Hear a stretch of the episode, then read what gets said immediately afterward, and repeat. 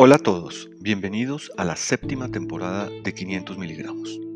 Tutti Frutti, todo tipo de temas para cuestionar e invitar a pensar. Hoy capítulo 3, una palmada en la espalda.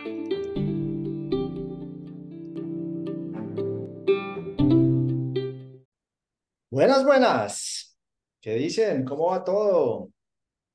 Como siempre, en este podcast de 500 miligramos, esperamos que todo vaya muy bien en todos ustedes como personas, como profesionales y en sus empresas. Hoy, un episodio nuevo de esta temporada que hemos llamado Tutti Frutti, porque vamos a ir tocando puntos varios eh, y el punto de hoy no menos importante, como siempre. Entonces, Guido, ¿qué más? Cuente a ver de qué se trata nuestro podcast de hoy. Hola Enrique, hola a todos. Hoy en esta séptima temporada de episodios breves y misceláneos, vamos a hablar sobre algo que les vamos a decir después de una reflexión. La reflexión es la siguiente. La imagen es esta. Es, por un lado, nos están haciendo creer, eso podría ser conversación de otro podcast, pero con mayor o menor medida que el planeta se va a acabar y va a ser eh, va a haber un apocalipsis climático dentro de muy poco. Por otro lado, en Europa está pasando la guerra terrestre más grande desde la Segunda Guerra Mundial. China está en serios problemas y las amenazas de guerra no son cero. Hay incertidumbre económica global. La pandemia es y seguirá siendo un fantasma. Los noticieros de televisión son una fábrica de producción de miedo. Las redes sociales hacen que la gente se vuelva adicta, se aliene y afectan los estados de ánimo. El costo de vida y la inflación no paran de subir. La modernidad está amenazando múltiples puestos de trabajo. Las nuevas tecnologías avanzan tan rápido que cuesta seguirlas, es difícil estar al día. Eh, los cruces de poder entre las ideologías hacen que cada vez estemos más divididos. Hay que manejar el trabajo virtual y el trabajo presencial. Hay que manejar como empleados la política, la burocracia eh, y las tensiones entre la gente. Hay que trabajar con escenarios inciertos. Eh, a veces hay que trabajar en compañías que no son tan agradables o que no tienen un propósito inspirador. Y en ese ambiente, alguien que les reporta a ustedes hace algo eh, en su negocio, en su emprendimiento, en su compañía, hace algo por encima del promedio, lo que sea. Le puso una gráfica que, aclara una presentación, eh, consistentemente hace lo que tiene que hacer, tomó en cuenta una retroalimentación y actuó en consecuencia, se preparó más que otra gente para una reunión, es puntual siempre, participa activamente en las reuniones, respeta lo que los demás dicen, lo que fuera. ¿Por qué les hacemos este contexto y a dónde queremos llegar con este episodio? Es sembrarles una pregunta y hacerles una invitación. La pregunta es, ¿están reconociendo a la gente suficiente? Y la invitación es obvia. Háganlo, por favor.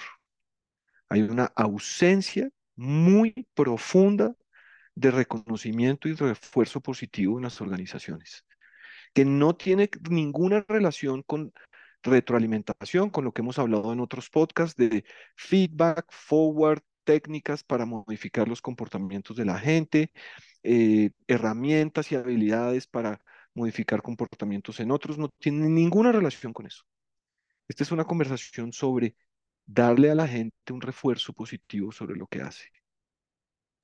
Y, y hemos hablado, eh, tal vez tangencialmente, varias veces en este podcast, de la importancia que tiene enfocarse en las cosas positivas y no en las cosas negativas de la gente, ¿no? Porque es que como humanos, y, y yo creo que especialmente como latinos, que son todos los que nos están oyendo, eh, tenemos una aversión particular por encontrar el problema en los demás para además sentirnos de alguna manera salvadores porque encontramos el problema y le decimos además cómo lo tiene que resolver, ¿no? Entonces, ay, yo soy una maravillosa persona porque pues encontré que tú tienes un problema, pero te estoy diciendo cómo lo tienes que resolver. Hay un libro que usted y yo nos leemos hace mucho tiempo, que se lo, se lo quisiéramos recomendar a, a quienes nos están oyendo. Es un libro que tiene muchos años, pero qué libro si sigue siendo valioso, que se llama Primero rompa todas las reglas y habla específicamente de eso que usted está diciendo, ¿no? Y es, la gente necesita que nos enfoquemos en lo positivo de ellos, que saquemos lo mejor de cada persona, porque claramente que no está difícil y nadie dijo que iba a ser fácil trabajar y nadie dijo que iba a ser fácil despertarse todos los días y salir y tratar de hacer deporte y, y dar lo mejor de cada uno en las organizaciones, pero, pero hay gente que lo hace muy bien. Hay gente que lo hace muy bien y la gente se aburre de que usted como jefe no se dé cuenta que lo hace bien consistentemente. No, no, ojo, porque usted dio unos ejemplos muy, muy puntuales. Consistentemente hace bien las cosas, da la milla extra esporádicamente, e, está muy comprometido y lo demuestra en el actuar. Sí, no estamos diciendo pues que transformó, claro, es que el que transforma las organizaciones todo el mundo lo ve y todo el mundo se fija en él, pero ustedes tienen como reportes cantidades de personas que consistentemente están con juicio haciendo muy bien lo que hacen y dando la milla extra en silencio. Y esa gente necesita que usted no deje de estar mirando las cosas malas que hacen, se enfoque en las buenas y les genere un reconocimiento y un refuerzo positivo, que es la forma correcta de hacerlo, ¿no? Exactamente. Entonces, ahí hay dos corrientes. Ustedes que nos están oyendo pueden escoger la que les parezca más, más ah, viable o más conducente. La primera es, eh, enfóquense en sus fortalezas y refuércenlas, a menos que alguna de sus áreas de oportunidad sea algo terrible que tengan que arreglar para no, no desbaratar su carrera. Hay otra corriente que puede ser igual de válida, que es enfrente todo aquello para lo que es débil, porque así se fuerza el carácter y así se fuerza más plasticidad en el cerebro. La que quieran. Aquí no estamos tomando posiciones. Más allá de eso, el reconocimiento y el refuerzo positivo son terriblemente importantes, porque acuérdense, lo hemos hablado en otro podcast, que existe algo que se llama la ley de Price. Eso significa que la ley de, la ley de Price es la mitad del efecto productivo de un sistema lo hace la raíz cuadrada de los involucrados. Entonces recuerden que es de todas las cestas en la NBA, la mitad la hace la raíz cuadrada de los jugadores que juegan en la NBA y así sirve para las publicaciones científicas, para la música clásica, para múltiples actividades humanas y para las compañías. Entonces, si ustedes tienen una compañía que tiene 10 empleados, tres hacen la mitad del efecto productivo, pero si tiene una compañía que tiene 100 empleados, 10 hacen la mitad del efecto productivo. ¿Qué pasa? Cuando el ambiente laboral no funciona, cuando la competencia está ofreciendo sueldos más altos, cuando hay un alto nivel de rotación, ¿quiénes se van? Casi siempre los que generan el efecto productivo porque son los que son más valiosos para el mercado. Entonces, mucha atención, porque esa gente, de nuevo, más allá de las técnicas que les hemos contado de retroalimentación, esa gente hay que darle refuerzo positivo. Hay que decirle que hizo algo como debe ser y hay que reconocerlos. eso no es en reuniones privadas, eso es en tiempo real.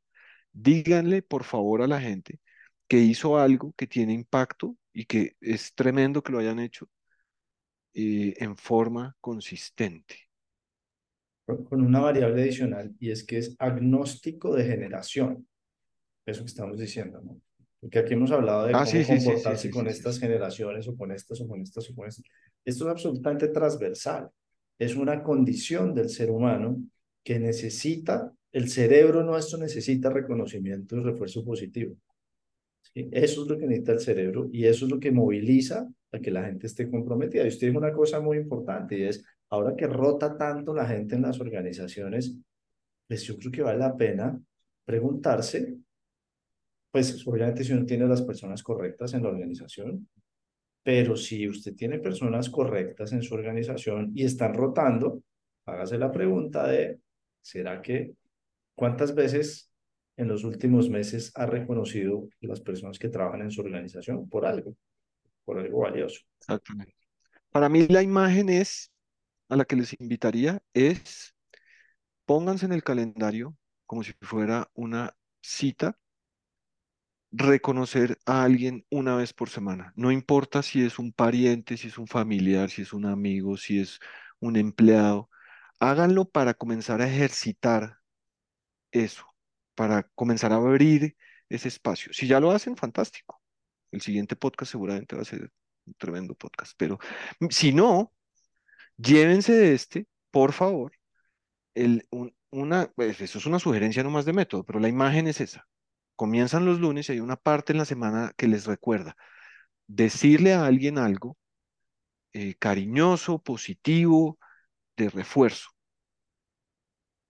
Y, la imagen que yo quisiera dejarles es, hay una persona en su organización que trabaja, en, en, Colombia decimos como una hormiguita, ¿no? Que trabaja consistentemente, con juicio, siempre logra lo que tiene que hacer, pero es una persona muy callada, llamémoslo, ¿no? No, no, no le gusta hacer alarde de todas las cosas que hace, eso es muy difícil en una organización, porque las organizaciones tienen temas políticos, pero es de estas personas que trabaja consistentemente un poco tras bambalinas todo el tiempo, juicio, juicio, juicio, juicio y esa persona consistentemente ve que hay reconocimientos para otros que son más visibles.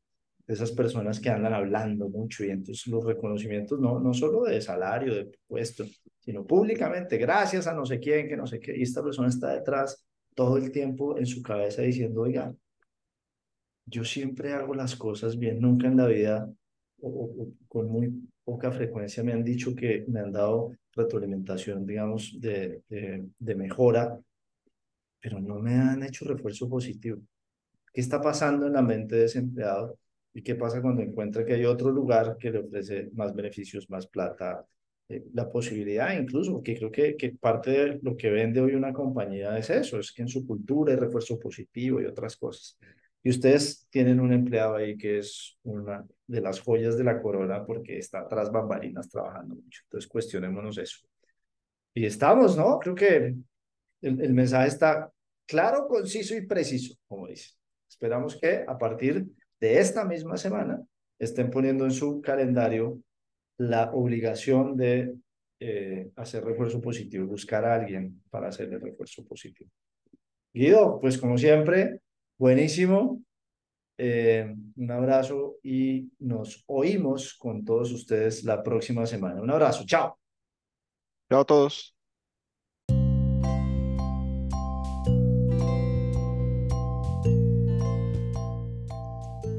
Este episodio de 500 miligramos es con el patrocinio del inglés. ¿Para qué usar el español si podemos usar otro idioma? ¿Para qué decir recordación de marca si podemos decir brand awareness? ¿Para qué decir participación de mercado si podemos decir market share? Si podemos decir brand identity, ¿para qué decimos identidad de marca? ¿Comercio electrónico? ¿Para qué? Hay que decir e-commerce. El inglés. Úsalo ya y vende aire.